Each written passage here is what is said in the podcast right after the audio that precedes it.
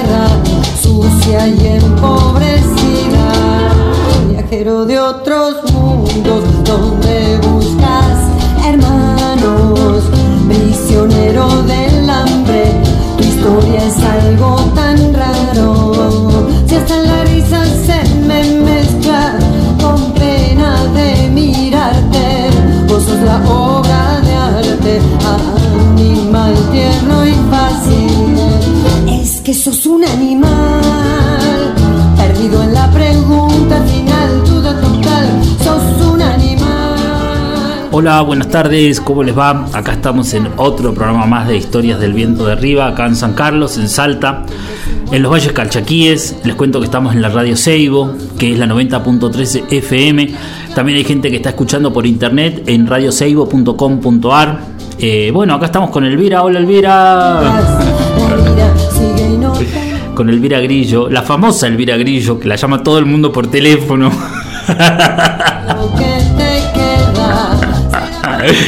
Por el barro calchaquí arden nuestros teléfonos, o sea, pero bueno, es así es, así es. Eh, al otro compañero que vamos a saludar es a Fausto también, que está en San Antonio de Areco, San Fausto Roa también. tierno y fácil. Él hace que este programa mañana sea un podcast, así que este programa y todos los demás programas los pueden escuchar en Spotify, poner en radio eh, Historia del Viento de Arriba y ahí ya sale, ¿no? Ya aparece. Así que bueno, eso quería contarles. Les cuento que hoy vamos a tener un programa buenísimo porque voy a charlar eh, con dos compañeros muy queridos, con Belén Gómez y con Sergio Antenione. Eh, son dos compañeros de San Antonio de Areco y eh, tienen su taller Nena y Nene, alfarería. Eh, ellos producen con contorno, con chablón, producen de una manera muy, muy interesante también, que me parece que está buenísimo, utilizando esmaltes eh, con muchos colores, así una, una, estética muy de ellos que me gusta mucho. Así que para mí es un gustazo poder charlar con ellos, porque son compañeros entrañables también de años de laburo y, que están y que escuchan el programa de radio, y que entonces me parece que está buenísimo sumar la voz de los chicos también para en este, ¿no? en este ciclo de historias del viento de también eh, ellos, eh, junto con, César Velarde, que es otro amigazo querido de Jujuy, eh, van a llevar adelante el taller de Raku en el barro Calchaquí. Así que me parece que está bueno también para que nos cuenten un poco cómo va a ser y toda esa movida, ¿no? ¿Qué más? Bueno, se viene el barro, ya falta cada vez menos, así que estamos ansiosos mal, o sea, corriendo ¿sí? de un lado para el otro, un poquito estresados también.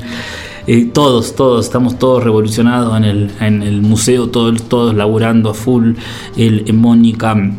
Justina, eh, Walter, yo, bueno, corriendo, ¿no? Haciendo de todo que, para que todo salga bien. Hoy Walter ya estaba eh, revocando los hornos, Justina y Mónica limpiando todo, preparando las, en las estanterías donde van a estar las piezas de los ceramistas que van a ir haciendo día a día, o sea, entonces para que las puedan guardar.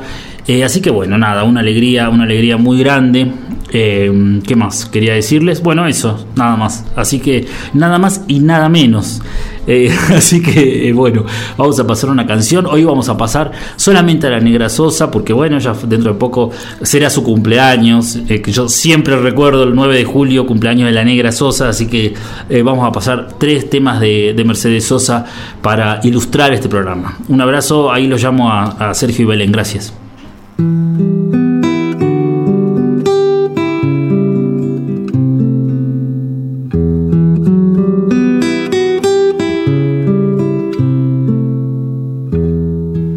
no canto lo que siento. Me voy a morir por dentro. Gritarle a los vientos hasta reventar, aunque solo quede tiempo en mi lugar. Si quiero, me toco el alma, pues mi carne ya no es nada. He de fusionar mi resto con el despertar, aunque se pudra mi boca por callar. Ya lo estoy queriendo. Ya me estoy volviendo canción, barro tal vez. Esta es mi corteza, donde el hacha golpeará, donde el río secará para callar. Y es que esta es mi corteza, donde el hacha golpeará, donde el río secará para callar.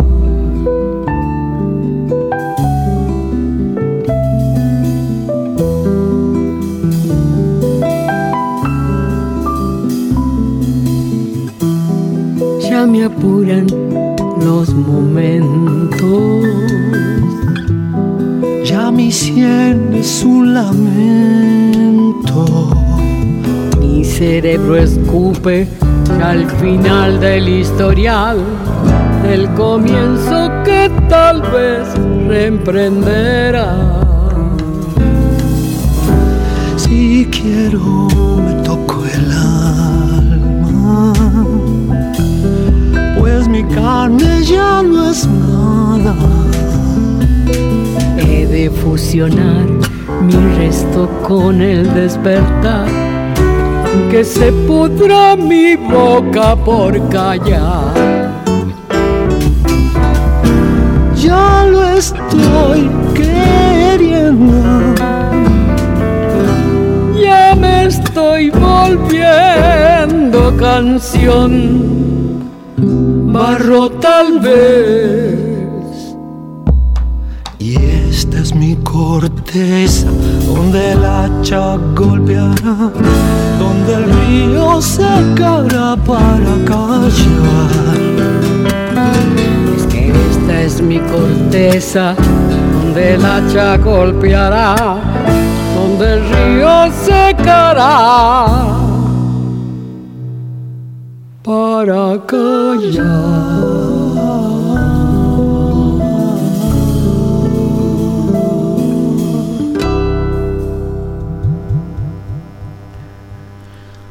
Bueno, qué mejor forma de empezar con Barro tal vez, La Negra Sosa y, y el Flaco Spinetta. Bueno, acá estoy con, con Belén y Sergio. Hola Belén, Hola Gastón. ¿cómo estás? Bien, muy bien, muy contenta. Muchísimas gracias por participar, ¿no? No, por favor, gracias a vos por la invitación. Un placer para nosotros. Bueno, buenísimo, muchísimas gracias. Y acá estamos en, en, Historias del Viento de Arriba, eso que decía antes, ¿no? Que está buenísimo que ustedes formen parte también de este, de este recorrido cerámico que estamos, que hacemos con, por la radio acá desde los Valles Calchaquíes. Somos fan de la radio, Gastón. Qué grande, qué grande. ¿Y está Sergio por ahí también? Sí, sí. Hola Gastón, ¿cómo estás? Buenas tardes y hola a todos los telescuchas, los, las personas del otro lado que nos están eh, sintonizando esta tarde. Buenísimo, buenísimo. Gracias, gracias, gracias Sergio. Bueno, eh, para comenzar me gustaría que me cuenten cómo llegaron ustedes a la cerámica. ¿Cuál es ese recorrido que han hecho y que siguen haciendo, no?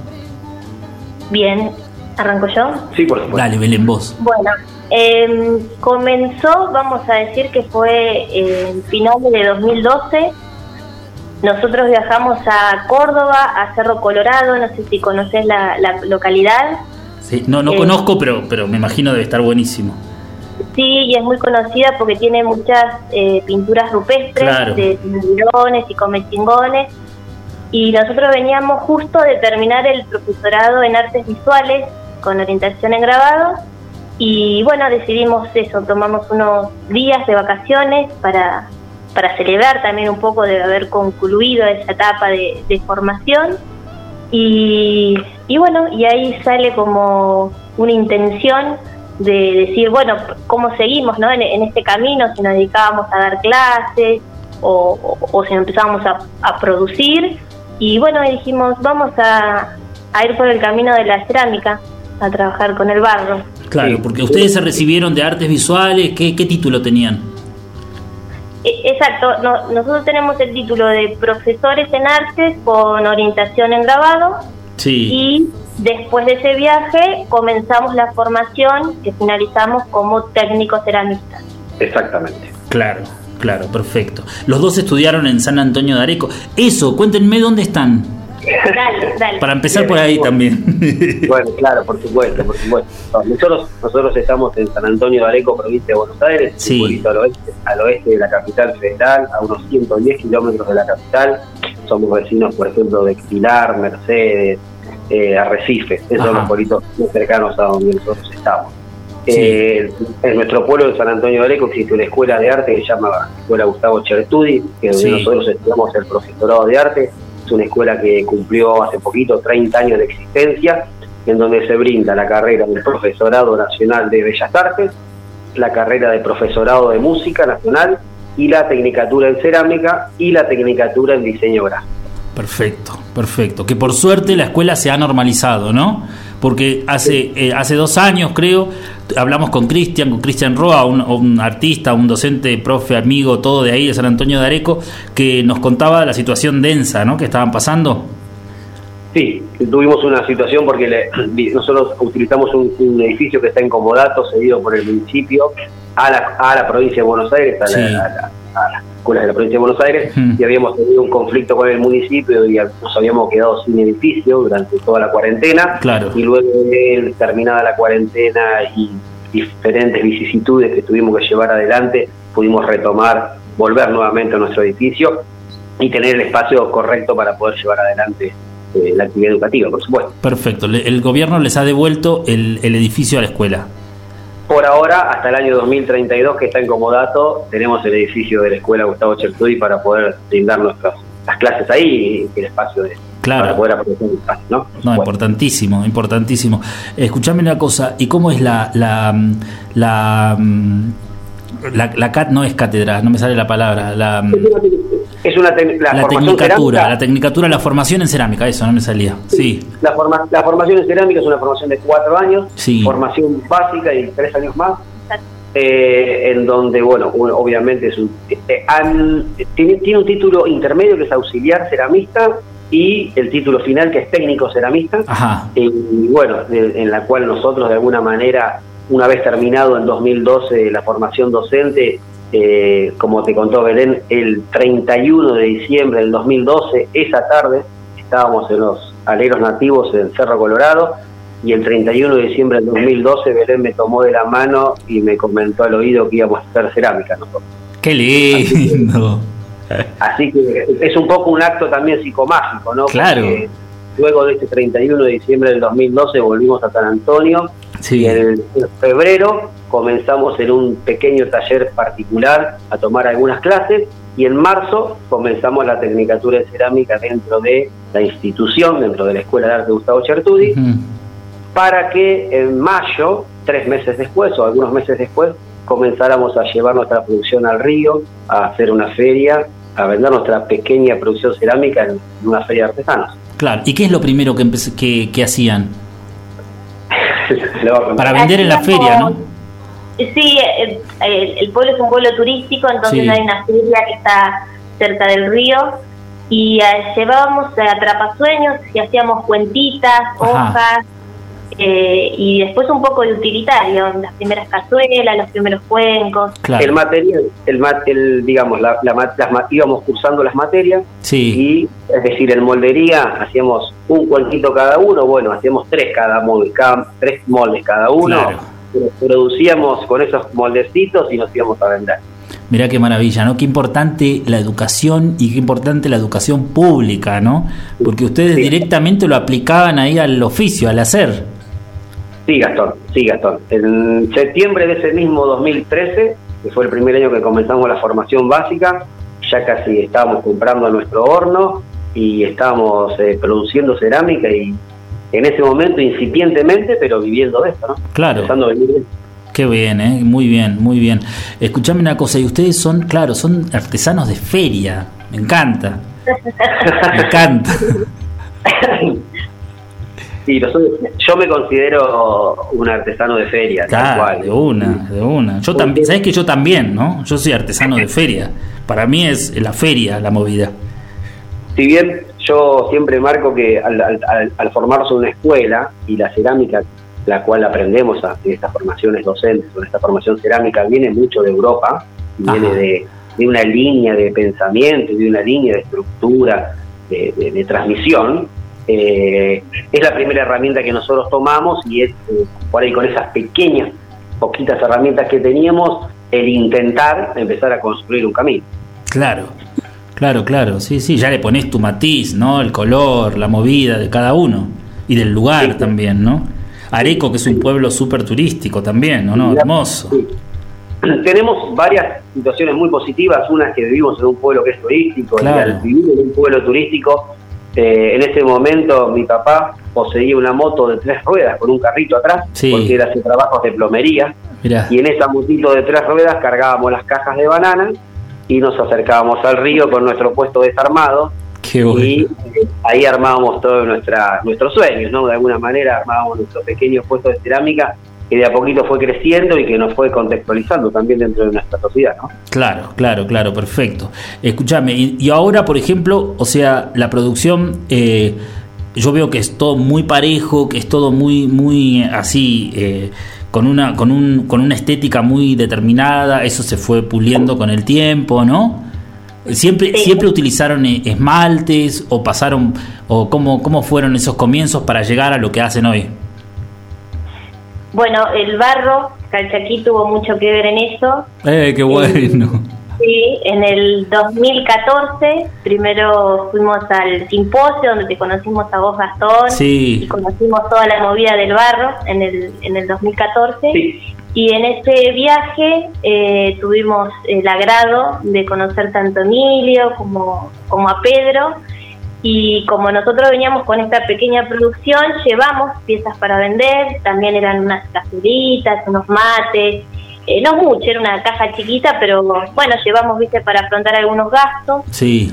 Y, bueno, nos puso en contacto con, con esas personas que nos, nos ayudaron, se, plantaron al frente de las piezas y nos dijeron que, bueno, que había otras formas de producción.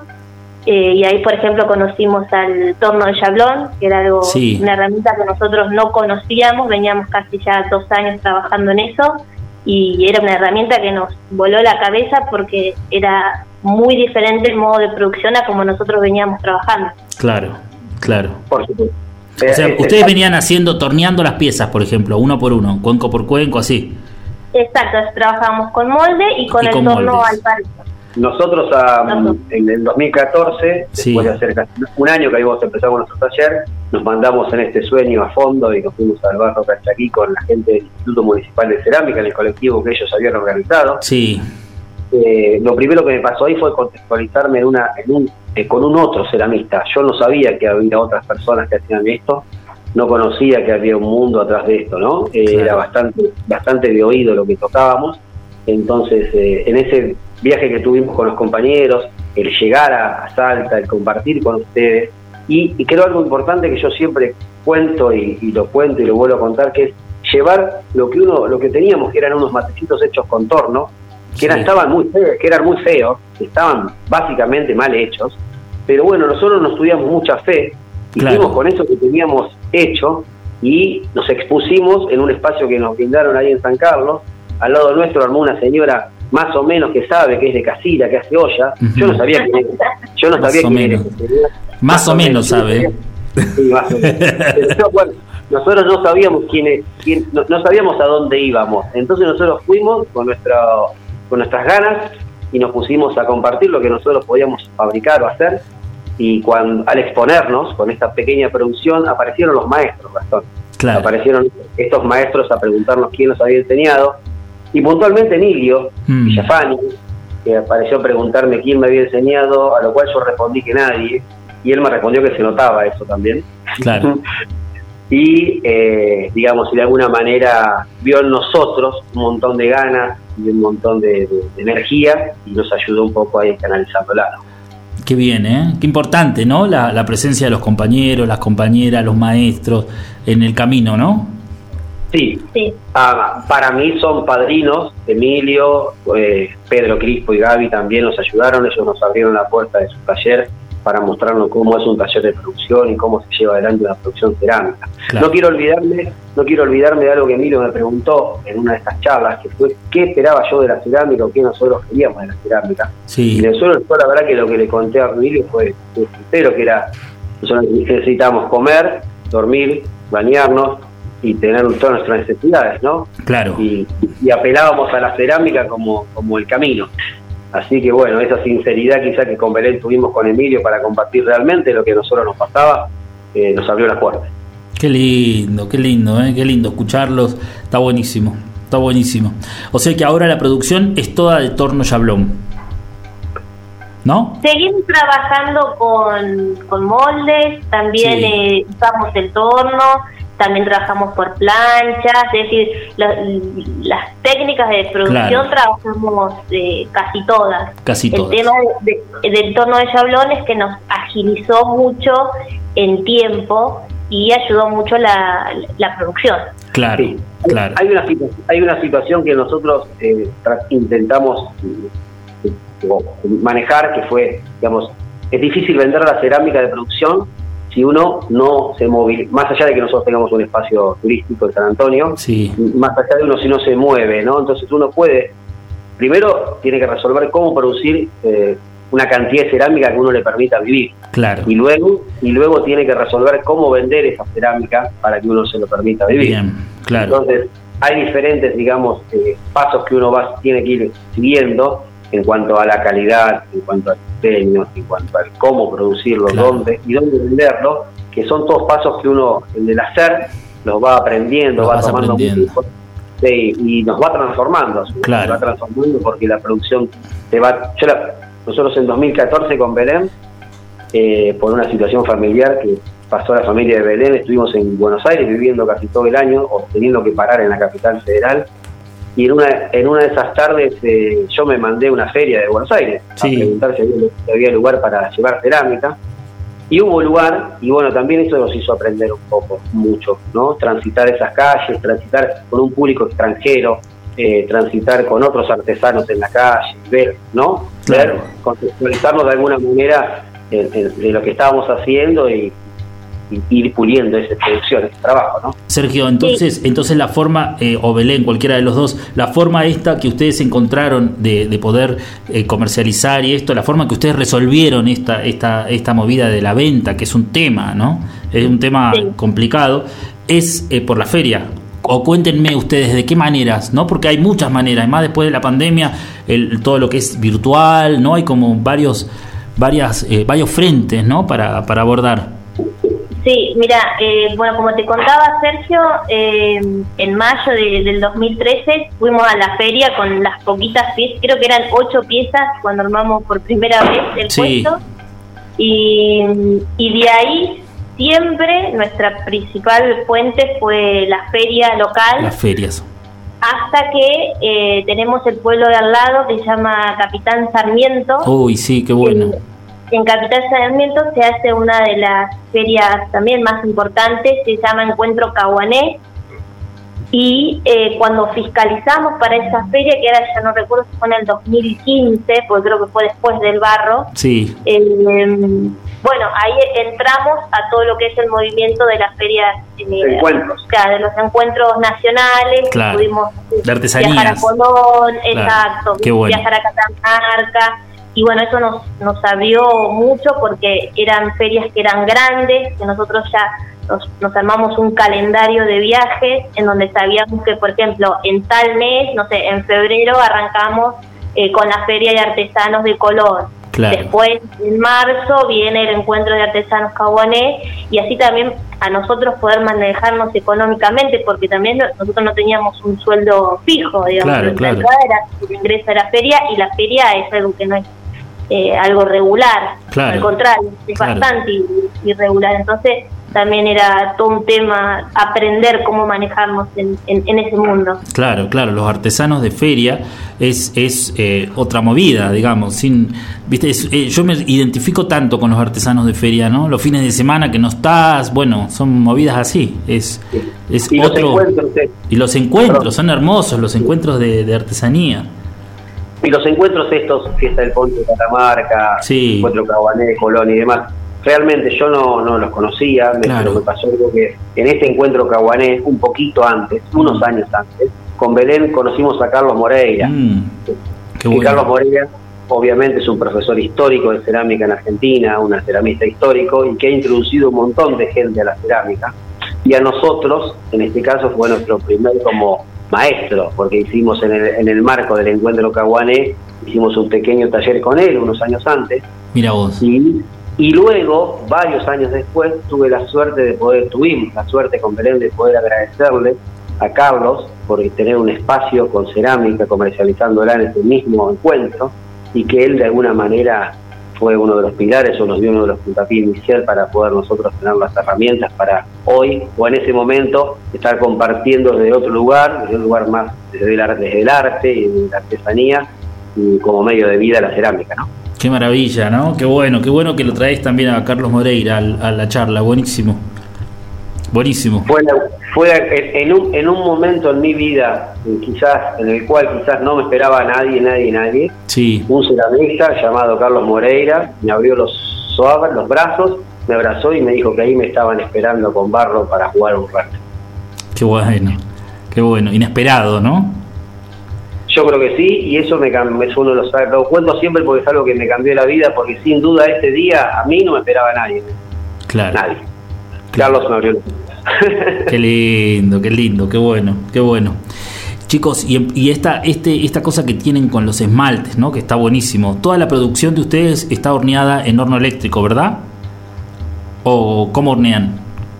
Sí, eh, cuando, bueno, también el tema de, la decisión del horno. Sí. Eh, tuvimos la, suerte de, caer con Rafael y, y bueno, y, fue toda una decisión. Eh, sabíamos que el horno era una herramienta importante, es una herramienta muy importante en el taller de cerámica. Y, y sí, y, estamos abocados casi al 100% de, de una cerámica que es utilitaria, que lleva esmalte. También trabajamos con engobe, pero con encima también esmalte transparente. Sí. Y, sí, esa es nuestra... Sí, y nosotros trabajamos en general en eh, pastas, sí, usamos arcillas blancas, arcillas pingas, pesas, eh, quemamos todo entre 980 y 1040, bueno, en realidad el icono 0,5 aproximadamente, y los esmaltes en general que utilizamos son esmaltes en, en una proporción bastante importante comerciales y algunos son modificados por nosotros. Sí. Eh, de, uno a, a, medida que va trabajando y transcurriendo el oficio, va aprendiendo obviamente un montón de cosas y va teniendo más tiempo para aplicarlas. Claro. Entonces, por ahí lo que es el diseño, la elección de la paleta de color, sí. la elección de los diseños de decoraciones corren más en cuenta, digamos, los, la que los aplica es la compañera. Yo me encargo más que nada de lo que es la preparación de las pastas, la fabricación de las piezas, algunos retorneados y todo lo que es el ajuste de las herramientas y demás. Sí. Y en general eh, la decoración, digamos, el color, acá lo trae Belén. Lo trae Belén, buenísimo. Eh, contame, contame cómo es. Vamos a hablarme. Mira, para, Elvira me está haciendo una seña. Vamos a pasar una canción y yo quiero que me cuenten cómo funciona el torno Yablón, ¿sí? Para, para saber, para tener una idea de, desde qué momento empiezan, si ustedes empiezan haciendo la... Bueno, vamos a pasar el tema y después y después seguimos charlando, porque si no, no me, me hace seña atrás de que, de que tengo que cortar. Dale, ahí pasamos una canción de Mercedes Sosa y volvemos a hablar con los chicos. Gracias. Gracias.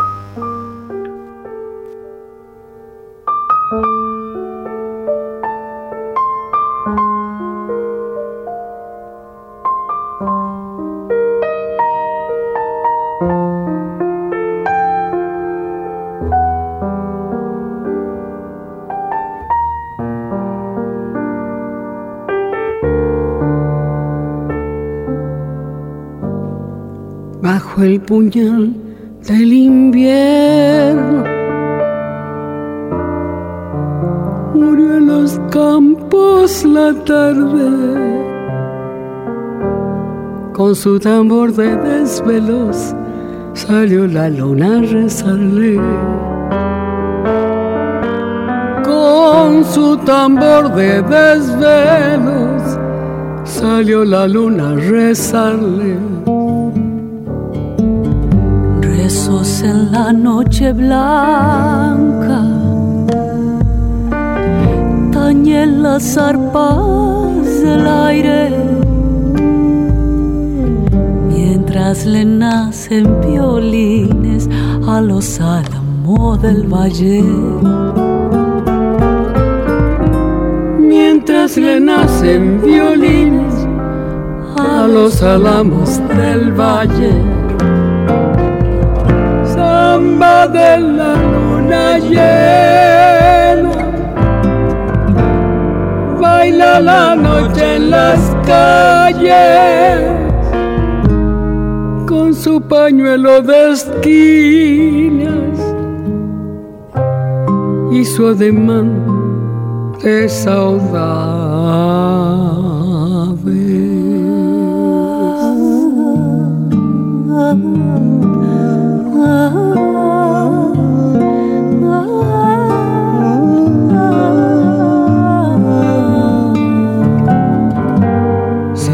emponchan de grises nieblas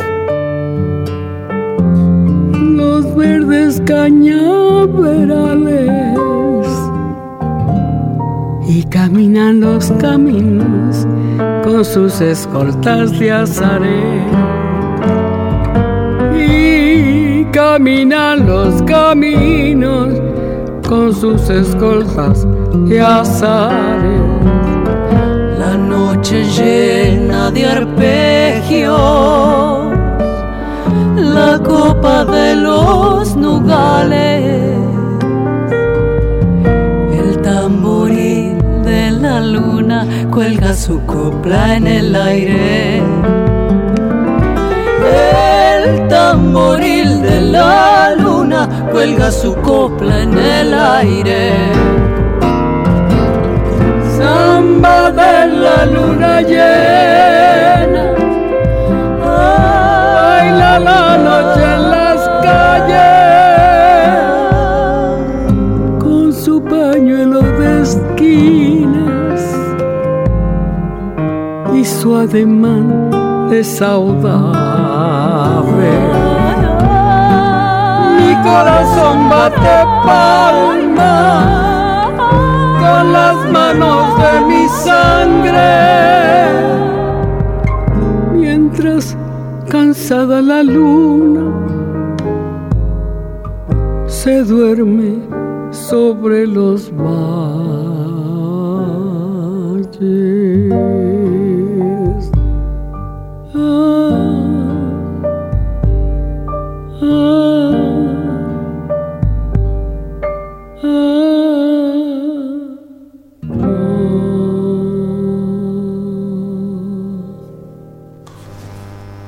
Bueno, terminamos de escuchar el tema Romance de la Luna Tucumana de la Negra Sosa con, con Juan Quintero y con Luna Monti. Hermosísimo, hermosísimo, hermosísimo. Bueno, ac- acá continuamos hablando con los chicos. Belén, Sergio. Aquí estamos. Acá estamos. Bueno, buenísimo. Eh, ¿Cómo se sienten? Bien. Bien. Bien. Agra- agradecido, Buenísimo. No, buenísimo, buenísimo que estamos teniendo una charla súper linda, sí, así que estoy muy contento. Quiero que me cuenten eso, que nos quedamos en el otro, en el otro bloque, es esto del torno yablón, de saber cómo es, o sea, un torno yablón, cómo funciona, que, que, Bien. cómo se hace una pieza, desde, desde dónde arrancan, arrancan dibujando la pieza, por ejemplo, cómo, cómo surge. Bien. Bueno, primero te quería contar que de- dentro de esa charla que tuve con Emilio en aquel, en aquel momento, Sí. Emilio me, eh, me- me- me- cuando yo le hago el, le cuento sobre las cantidad de cosas que necesitamos para organizarnos más o menos en la vida, él me cuenta que la alfarería y demás, es, primero que el oficio cerámico es un oficio bastante peligroso en cuanto a los olores, los polvos y las posturas, Mm. y eh, me cuenta que hay otra forma de producir, no solo en el torno alfarero, sino que existe el torno de yablón. El, torno de yablón básicamente es un torno, para que la gente pueda hacerse una idea, que tiene un molde y una cuchilla, digamos que sería la parte que marcaría el, digamos, la parte interna de esa pieza. Entonces, uno lo que en general se hace con el torno de chablón, pero con, con cualquier otra pieza se trabaja, digamos, una moldería especial para este tipo de herramientas, en donde, por ejemplo, vos podés comenzar diseñando una pieza, en nuestro caso diseñamos, por ejemplo, un mate redondo, y ese mate necesito hacer el molde del mate para luego hacer las cajas matriz de ese molde, digamos, para poder tener, digamos, una caja para luego poder hacer recién el molde del mate con el cual yo voy a poder eh, producir, digamos, en este caso, bueno, o de la pieza con el cual voy a poder producir, digamos, con el torno de chablón. Claro. O sea que torneas, un mate primero, digamos, ¿no? Haces el haces uno, lo original. Por ejemplo, hago una pieza y la bizcocho. Y esta pieza y esta pieza bizcochada, a luego a esa pieza le tengo que hacer lo que es la caja matriz, la moldería, para poder luego sacar las copias de esa pieza. Claro. ¿Por, qué sacar varias copias? Porque yo luego, como cuando voy a trabajar con esta herramienta, lo que voy a hacer va a ser, por ejemplo, si yo tengo cinco piezas de un cuen, cinco copias de un molde de un cuenquito, lo que voy a hacer va a ser preparar, ya saber cuánto material me va a llevar cada una de estas piezas, preparo, es decir, cinco pellas de 400 gramos cada una, las, las pongo en esos cinco moldes y paso esos cinco moldes por el torno de chablón. Claro. El, torno, el, el, torno tiene un cabezal móvil, en donde yo encastro el molde de yeso con el, la pasta dentro. No trabajo en este caso con barbotina ni con barros líquidos, sino que trabajamos con pasta. Directamente. Entonces el molde ya va a tener la pasta y ese cabezal empieza a girar. Ese cabezal sigue girando y lo que yo hago es bajar una manija o cuchilla y esa cuchilla lo que va a hacer es empezar a empujar el barro hacia el borde del molde, digamos, hacia la parte por fuerza centrífuga, hacia afuera, digamos, y el, el, barro que sobra lo va a empezar a juntar la cuchilla y me lo va a empezar, digamos, a sacar hacia afuera del molde. Yo voy retirando, voy, voy bajando, haciendo presión, levantando el barro, sacando lo que sobra de excedente y volviendo a bajar la cuchilla levantando, sacando el barro que sobra de excedente y volviendo a bajar la cuchilla, siempre haciendo un poco de presión para que el barro se vaya, las partículas pequeñas, partículas de la silla, se vayan acomodando por sobre la superficie externa del molde y a su vez el espesor de la pieza yo ya lo voy a tener regulado, digamos, por, por cuánto va a bajar esa cuchilla y cuánto va a subir y a cuánta diferencia, a cuánto va a estar de la pared del molde. Entonces, de alguna manera, yo voy a tener un espesor sugerido, ya predeterminado, y voy a, a partir de la presión, ir haciendo que estas partículas de se vayan acomodando hasta que, digamos, llegue el tope de la cuchilla en donde yo ya sé que este es, digamos, el, el espesor justo en el cual yo estoy buscando. Obviamente, eso se retira del molde, se espera un rato que el yeso, digamos, absorba un poco la humedad se saca la pieza y lo primero que se hace es controlar los espesores para que esté de acuerdo con lo que uno está buscando, ¿no? Claro, claro. O sea que podés producir la cantidad de moldes que tengas. Exactamente. Si yo tengo, por ejemplo, 10 moldes, o sea, tengo de un molde, de un modelo de cuenco, 10 moldes, pongo 10 pellitas y produzco 10 piezas. Espero que desmolden, desmoldo esas 10 piezas y puedo producir otras 10 piezas más. Claro, claro, está bueno me, garantiza eh, un espesor, sugerir un espesor correcto, me garantiza una terminación similar, me garantiza, eh, digamos, hay, muchas... Eh, sí, al no trabajar también con barbotina, con un barro líquido, al trabajar con pasta, hace que la pieza se seque y se oree mucho más rápido, entonces el molde puede orearse y tal vez en el día hacer una segunda o una tercera pasada. Sí, claro. También también tengamos en cuenta que, como somos bastante fanáticos del tema, eh, Josiah Whitebook, un inglés en, la en, la revolución, industrial, tomó, él, él tomó el gesto mínimo y eh, armó una línea de producción en cuanto a la cerámica. Luego lo hizo Ford, 30 años después. Mira vos. Este, este hombre, Westbrook y toda esta gente ya utilizaban estos moldes, estos tornos de terraja o tornos de chablón en 1870, 1880, más o menos. Claro, o sea que mira, también la cerámica transitó la revolución industrial. Qué maravilla. Es que de- no, no, y de hecho, de hecho, de hecho, esto del gesto mínimo, digamos, de que de tomar el saber de lo- el saber del obrero, o de tomar el saber del oficio de la calle, Sí, que conocía, que conocía desde la preparación de la pasta hasta la quema, sacarle toda esa información y solo volverlo al gesto mínimo, que una persona solo pegue el asa, solo pegue el asa. Claro. Ahí se perdió, ahí se perdió todo ese conocimiento. claro, claro, claro, claro, claro. Qué loco, ¿no? Los procesos, los procesos. O sea que ustedes sacan el cuenco y después, por ejemplo, las tazas, ¿no? Sacás el cuen- la taza, la forma, el cuerpo y después le ponen las asas. Sa- sacamos la, la, la asa Sí. y luego tenemos, por ejemplo, tenemos unos diferentes moldes de asa, lo podemos hacer con barbotina y con un moldecito de yeso, o la podemos hacer con una extrusora también, otra de las posibilidades. Claro. Hacer un, un choricito con la extrusora, dejarlo secar con la forma del asa que nosotros querrimos y después pegarle el asa. Claro, esa es la eso es lo que hacen ustedes. Esa es una de las formas así que se puede construir. Tenemos varios modelos de tazas y pocillos, con Claro. lo cual algunos los hacemos con las tazas con moldería y algunos las hacemos con la extrusora. O algunos sin asa tampoco. O algunos sin asa, claro, claro. Mira qué bueno, ¿eh? Qué bueno, Sí. buenísimo. Me Sí. encanta la forma. que tiene también esto del asa o no asa que ver con las costumbres y los modos Claro. que trajimos de Europa o no. Porque el asa también es un, es un como un desencadenamiento de la revolución industrial y de alguna manera el dejar de tener el tacto en la palma, que es el segundo lugar más sensible del cuerpo después de la garganta. Mira vos. Entonces, si uno, si uno no tiene contacto con la temperatura del- de la pieza, no tiene contacto con la infusión, por lo cual puede quemarse. No teniendo asa, no pasa esto. Claro, mira vos, está bueno, está bueno, un dato, un dato curioso, Sergio, está bueno. Está Y, buenísimo. bueno, y- una vez que sale del torno de Yablón la pieza, Sí, eh, eh, yo ahí lo dejo en manos de la princesa que te va a seguir contando. dale. Bueno, yo recibo las piezas, eh, tanto del torno de chablón o si son de molde, las piezas, y eh, hago el entrelijamiento. Eso lo hago con el torno alfarero. Ujú. Ah, las todas le, le- Exacto. una retorneada. Ah, mira, está bueno. Exacto. Eh, de- independiente del método de construcción, pasan por el torno. Mm, Eh, es una manera de garantizar que los bordes y la terminación de la pieza también quede pareja, Bien. queda prolija. O sea que lo, de- lo dejan gruesito, digamos. Sí, Sí. sí, un espesor de... Entre 5 entre cinco y 6 milímetros. Sí. Mira. quizás tampoco se retornea más. Se retornea tanto. Claro, la idea, Ese la, la- la- claro, la idea del chablón es sacar la pieza lo más ajustada posible Claro. para que vos solamente, por ejemplo, retorneas el borde, porque después a- al llevar un proceso de vidriado, Sí, la tensión, la tensión superficial en los bordes son aristas a 90 grados o aristas duras, es más fácil que se tienda a cra- craquelar el esmalte o a cortar. claro. Entonces, más bien tenemos en cuenta solo que los bordes nos queden bien redonditos Que para queden luego bien el redondos. vidriado. Está bueno. Sí.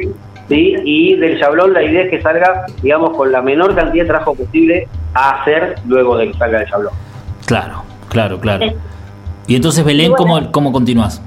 Y una vez que están emprolijadas las piezas, Sí. va a depender cuál va a ser la técnica de decoración. Sí, Si, por ejemplo, vamos a trabajar con engobes, eh, me pongo a realizar la decoración con engobes claro. y luego dejo secar la pieza. Y por el contrario, si es con esmalte, directamente una vez que termino de emprolijarlo con el torno, eh, dejo secar la pieza para hacer la primer cocción, bizcocharla y después ir al proceso de, del esmaltado.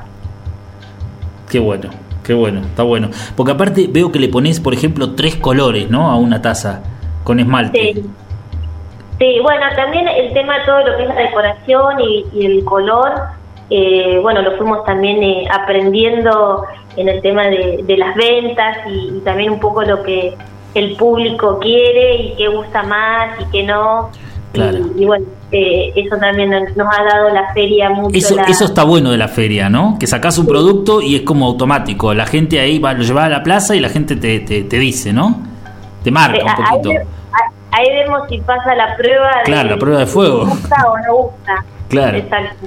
Yo no, no, no podría pensarme a mí mismo no siendo feriante, porque la inform- me pasa a veces hasta cuando tengo reuniones acá en San Antonio con la gente de turismo y demás, Sí, estar hace 10 años en el río, escuchando a las personas, hablando con gente, habiendo atendido clientes casi toda la Argentina en lugares distintos, es mucha, mucha información que uno la sabe manejar y si la aprovecha, eh, le va marcando un camino. Claro, le va marcando, digamos, un, uno, un norte a seguir. De muy una. interesante. Sí, sí. El artesano de feria tiene esa cosa, ¿viste? Que no es lo mismo que ahora, ponele, yo ahora estoy vendiendo, ve- laburo en mi taller y vendo en el mercado artesanal. O sea, no hay, no hay así tanta, tanto contacto con el público, ¿viste?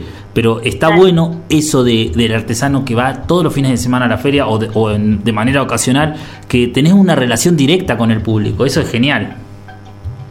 Sí, porque además uno aprende un montón, porque nos ha pasado, por ejemplo, de piezas que, que la estamos, viste, pensando, repensando, si van a gustar, si no, o que tal vez no nos gustan a nosotros porque no nos gustó el tamaño y decimos, ¿para qué va a servir este cuenco? Y después llegamos a la feria y resulta que tal vez las primeras piezas en venderse son, las, son esas piezas. Claro. Entonces, eh, nada, el, el público te da desinteresadamente, está ahí al frente y te dice que- qué le parece, ¿no? Si- si- sin ningún, no es que es tu amigo y te va a decir, no me gustan, están hermosas, sino Claro, que claro. si te gusta, la compra, te la lleva y uno después te da cuenta porque son las primeras piezas que salen o Claro. las que más salen. De y una. también, y también es revolucionario esto de, vuelvo a repetir, de- del espacio público Mm, y, vos con un, y vos con un contenido cultural, ¿no?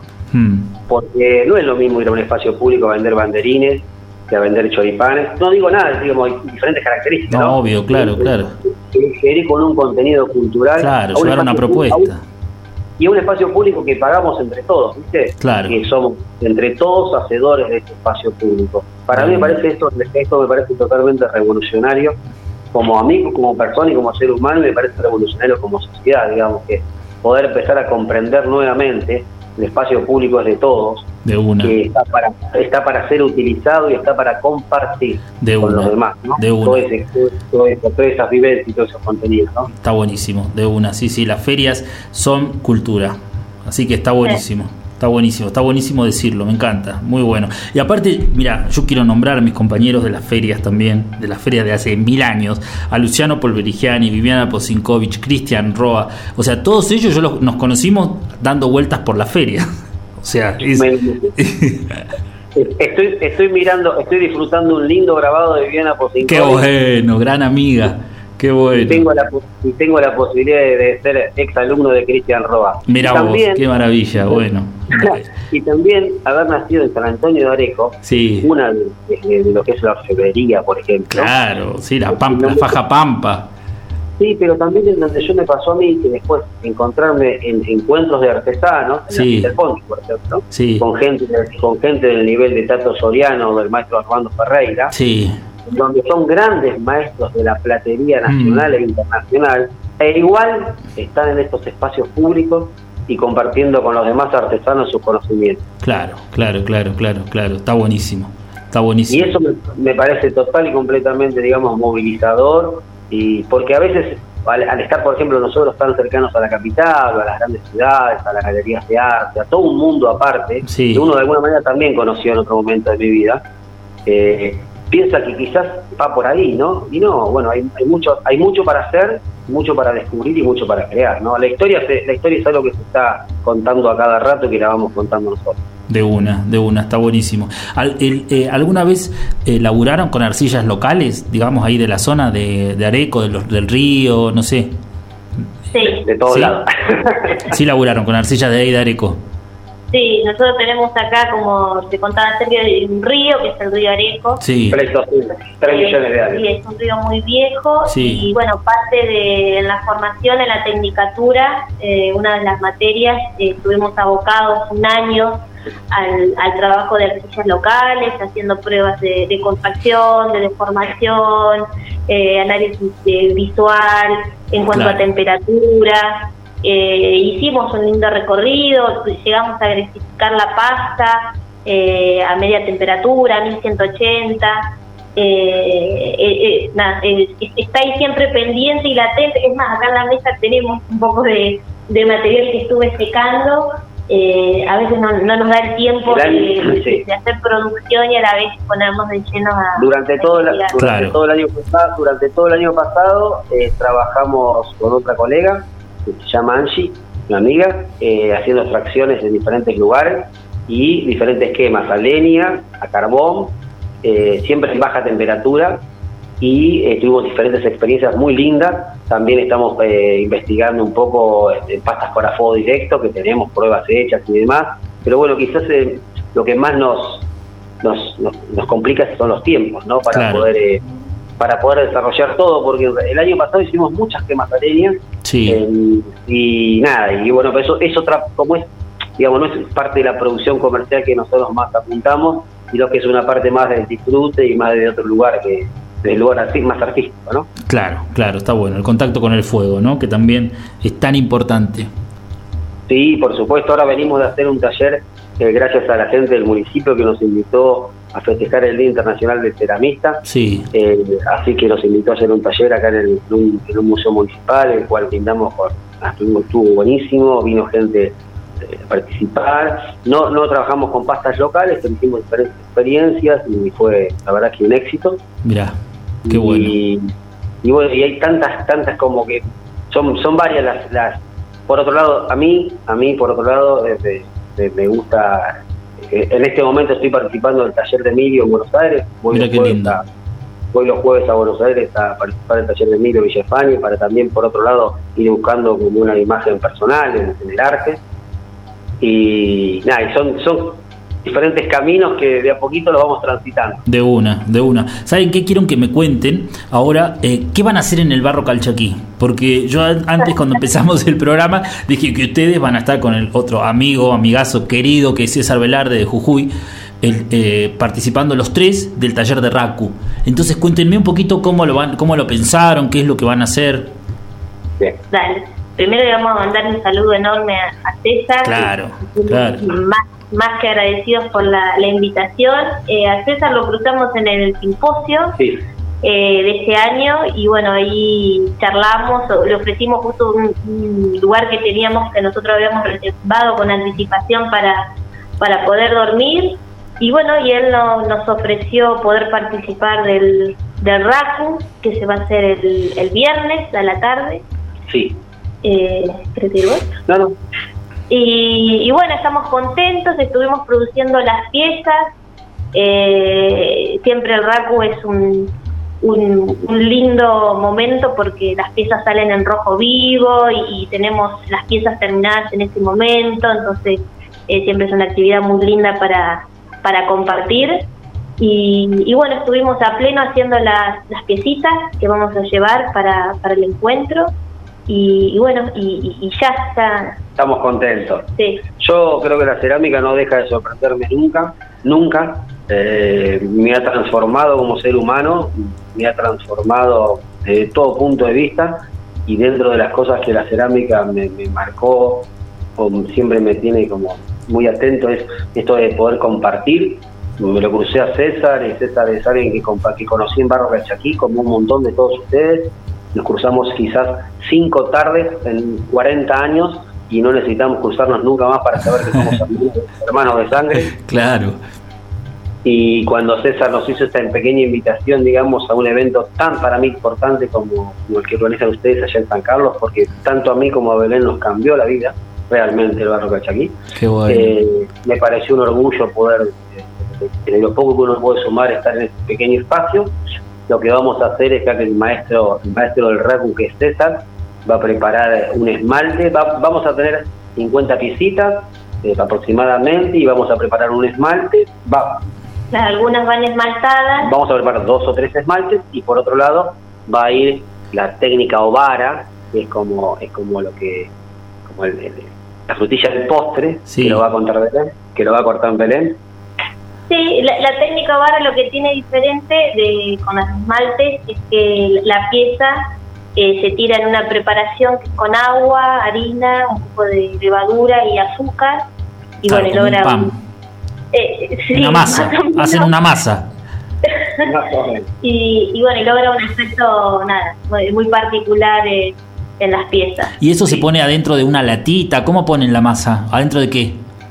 Es un líquido en realidad. Es un preparado y lo va a preparar, lo vamos a preparar eh, en San Carlos, lo vamos a preparar con la, con y con la gente que quiera colaborar o, estar atento obviamente a lo que vamos a estar desarrollando. Sí. y eh, lo vamos a seguramente a preparar durante la semana para aplicarlo el viernes.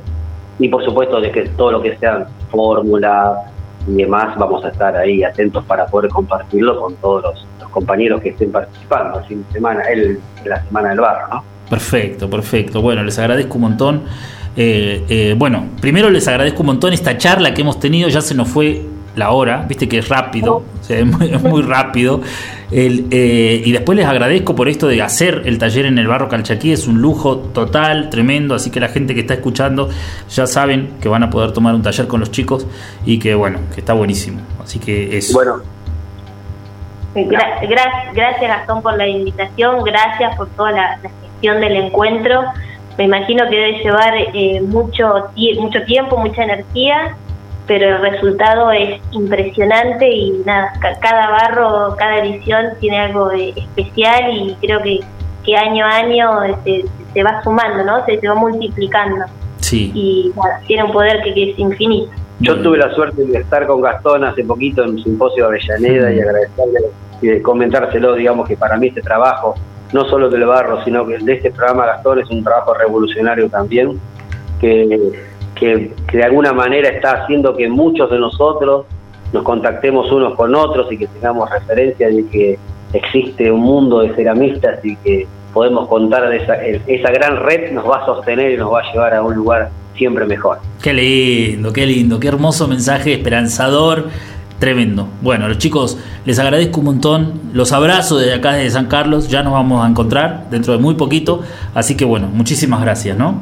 Saludos, Gastón. Saludos, Elvira. Ahí estamos viendo. Ahí te manda saludos, Elvira. Abrazo enorme, chicos. Gracias. Chau. Abrazo. Chau. Bueno, qué lindo. Qué linda charla que hemos tenido con los chicos, son unos capos, yo los quiero mucho realmente, eh, así que nada, una alegría, una alegría saber que van a venir también y, acá compartir con nosotros y ahora en, este caso con todos ustedes también, así que van a poder formar parte de ese taller de Raku que van a hacer con César, César Velarde, que también lo quiero nombrar, que es otro amigazo. Ya con César voy a hablar el día del Barro Calchaquí, que vamos a hacer el programa en vivo en la, plaza, así que ahí, ahí, ahí voy a charlar con César un ratito, así que César, si estás escuchando ya te, ya te estoy comprometiendo desde antemano. Em, ¿Qué más les iba a decir? Bueno, vamos a ir, vamos a pasar un tema ahora que se llama Celador de Sueños de la Negra con eh, Orozco Barrientos. Y nos escuchamos la semana siguiente. Muchas gracias. Chao.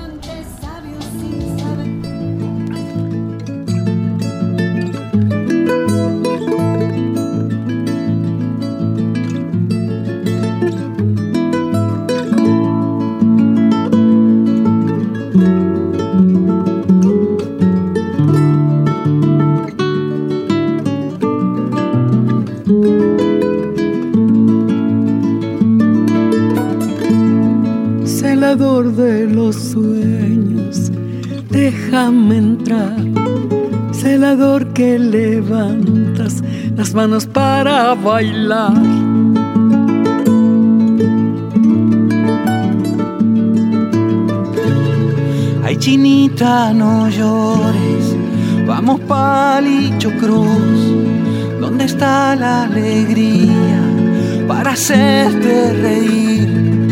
me digas que no, no me digas que no. Celador de sueños, haceme bailar, negro me bailar, negro me bailar. Celador de sueños, haceme cantar, negro me cantar negro hacerme cantar. Celador de sueños.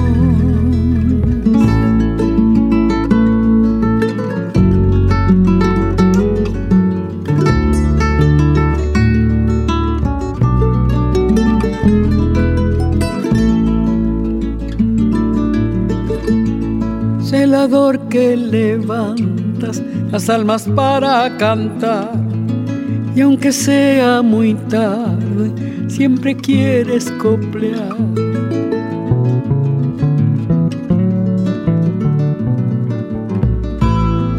Ay, chinita, no llores, vamos palicho cruz. ¿Dónde está la alegría para hacerte reír? No me digas que no, no me digas que no. Celador de sueños, haceme bailar, negra, haceme bailar, negra, haceme bailar. Celador de sueños, haceme cantar, negro, haceme cantar, haceme cantar. Celador de sueños, haceme bailar, negro, haceme bailar, negro, haceme bailar. Celador de sueños, haceme cantar, negro, haceme cantar, negro, haceme cantar. Celador de sueños.